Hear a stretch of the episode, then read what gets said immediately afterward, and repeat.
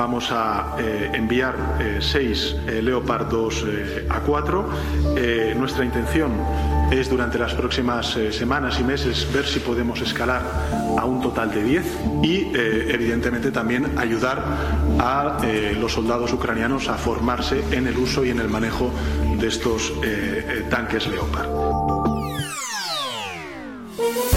Hola, bienvenidos. Es jueves 23 de febrero y estas son cinco de nuestras noticias del día en NTN 24.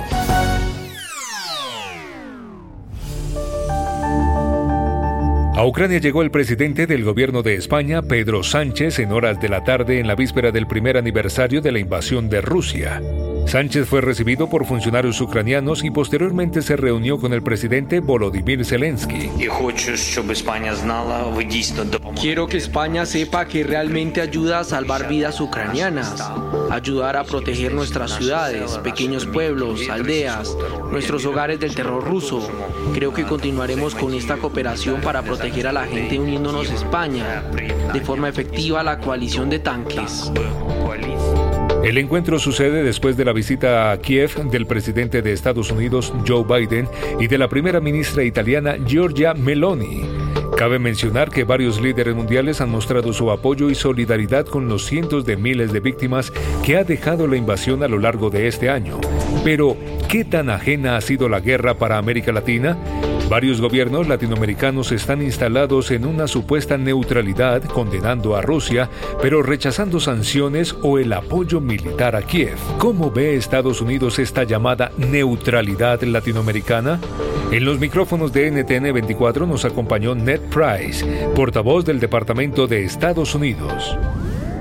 Uh, Hemos visto países en uh, este hemisferio uh, que se levantan claramente en apoyo a Ucrania y claramente en oposición a esta brutal guerra de agresión. Creo que lo veremos de nuevo porque se trata de los principios que están en juego, principalmente los de la Carta de la ONU y la ley internacional, pero también las consecuencias y las implicaciones de lo que Rusia está haciendo en Ucrania. No es decir que las implicaciones no existen, pero estamos trabajando con nuestros vecinos en Latinoamérica para hacer todo lo que podemos para, por supuesto, lidiar con las implicaciones de esta decisión desastrosa de Rusia. Only Food. Hermosas chicas que son bien conocedoras del fútbol mexicano, femenil e internacional. Debaten, opinan con fundamentos que te va a dejar calladito analizan bajo la lupa todo el mundo futbolero, Liga Femenil, Expansión, Internacional, Liga MX y más. Son la máxima autoridad. Only Food. Escúchalas en Pandora, Apple Podcast o en la app de tu preferencia.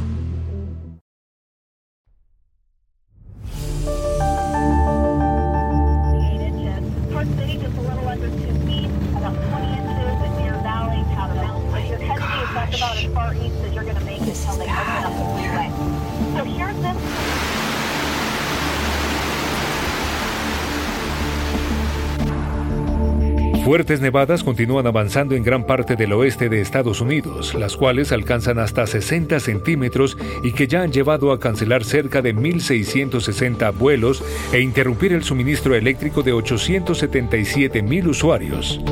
Cabe mencionar que las carreteras están bajo duras condiciones por presencia del hielo. Hay aviso de ventisca para las montañas que rodean la ciudad de Los Ángeles, a diferencia de lo que hoy vive el este pues se presentaron temperaturas mucho más altas de las normales para el mes de febrero. El fenómeno meteorológico ha impactado zonas con frío extremo y por otro lado altas temperaturas. ¿Qué explica este fenómeno?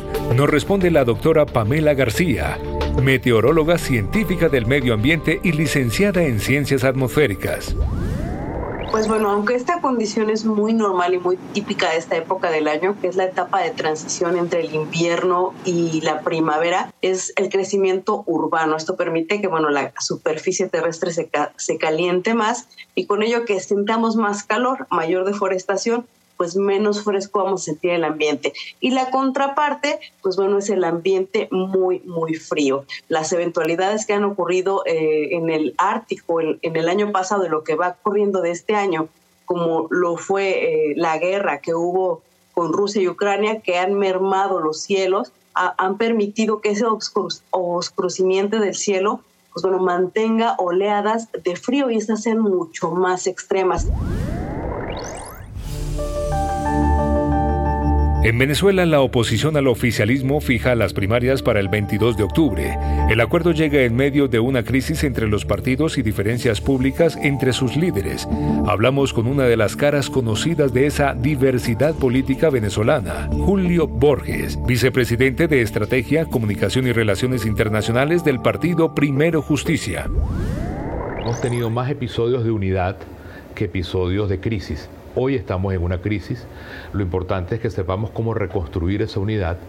Creo que las primarias es un proceso obligatorio para darle la palabra a la gente y que la gente elija. Desde el mismo momento en que logramos construir durante muchos años un respaldo, una fuerza, una legitimidad tan poderosa y había una expectativa tan grande de cambio, desde el mismo momento en que no se logra ese objetivo, eh, es como que vuelas tan alto y por lo tanto las caídas son como más fuertes y más duras.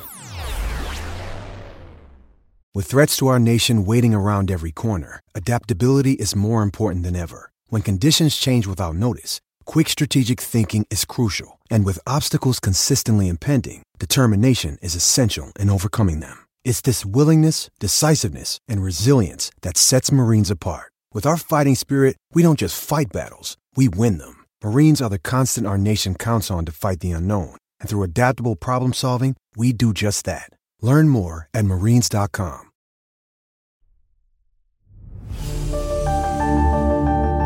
En Argentina, terremoto político en el Senado. Cuatro representantes peronistas desertan del oficialismo y dejan en minoría al grupo que lidera la actual vicepresidenta Cristina Fernández de Kirchner. La pérdida de control del Senado se produce a pocos meses para las primarias abiertas, simultáneas y obligatorias, las previstas para agosto, de las que saldrán los candidatos que competirán por la Casa Rosada en las elecciones generales de octubre. ¿Qué implicaciones tiene para el partido de gobierno? Y por qué es una debilidad para Cristina?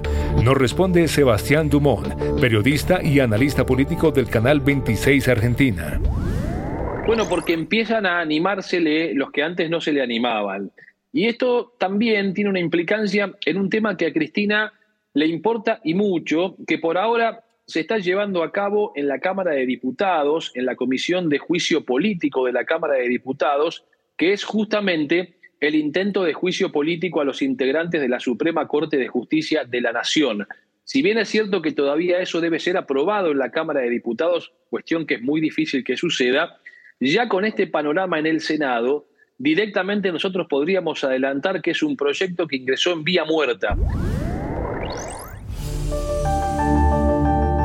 Y al cierre. Deben tomar nota del nombre y del apellido del autor intelectual de este atentado para destruir la democracia. En México, el Senado aprobó una polémica reforma del mandatario Andrés Manuel López Obrador que reduce la nómina y el presupuesto del INE, Instituto Nacional Electoral. Lo que Morena quiere hacer hoy, y eso hay que advertirlo al pueblo de México, es una traición al pacto democrático. Senadores alzaron la voz. La oposición calificó la iniciativa de atentado contra la democracia de cara a las presidenciales de 2024 al considerar que los recortes afectarán la autonomía organismo. La propuesta, que ya había recibido luz verde de la Cámara de Diputados, fue aprobada por 72 senadores del partido oficialista Morena y sus aliados, tras lo cual será enviada al Ejecutivo para su publicación. La incógnita que nace ahora es, este plan B busca sencillamente garantizar la supremacía electoral de López Obrador y sus allegados? Se lo preguntamos a Arturo Sánchez Gutiérrez, sociólogo, consejero del Instituto Electoral de México entre 2014 y 2017. No, yo creo que no. Yo creo que en realidad lo que se está buscando, que es un poco lo que está atrás de su pregunta, es eh, facilitar las cosas para que permanezca en el poder el eh, grupo que ahora está eh, a través de Morena gobernando el país. Y sí, creo que con las reglas que se están estableciendo y otro elemento más, con la nueva conformación que habrá del Consejo General del INE, con cuatro consejeros, incluyendo su presidente o presidenta, que serán nombrados el próximo 4 de abril, pues se cierra el ciclo de tener reglas ad hoc a lo que el presidente le gusta y además una autoridad electoral compuesta con personalidades también cercanas a el presidente de la República.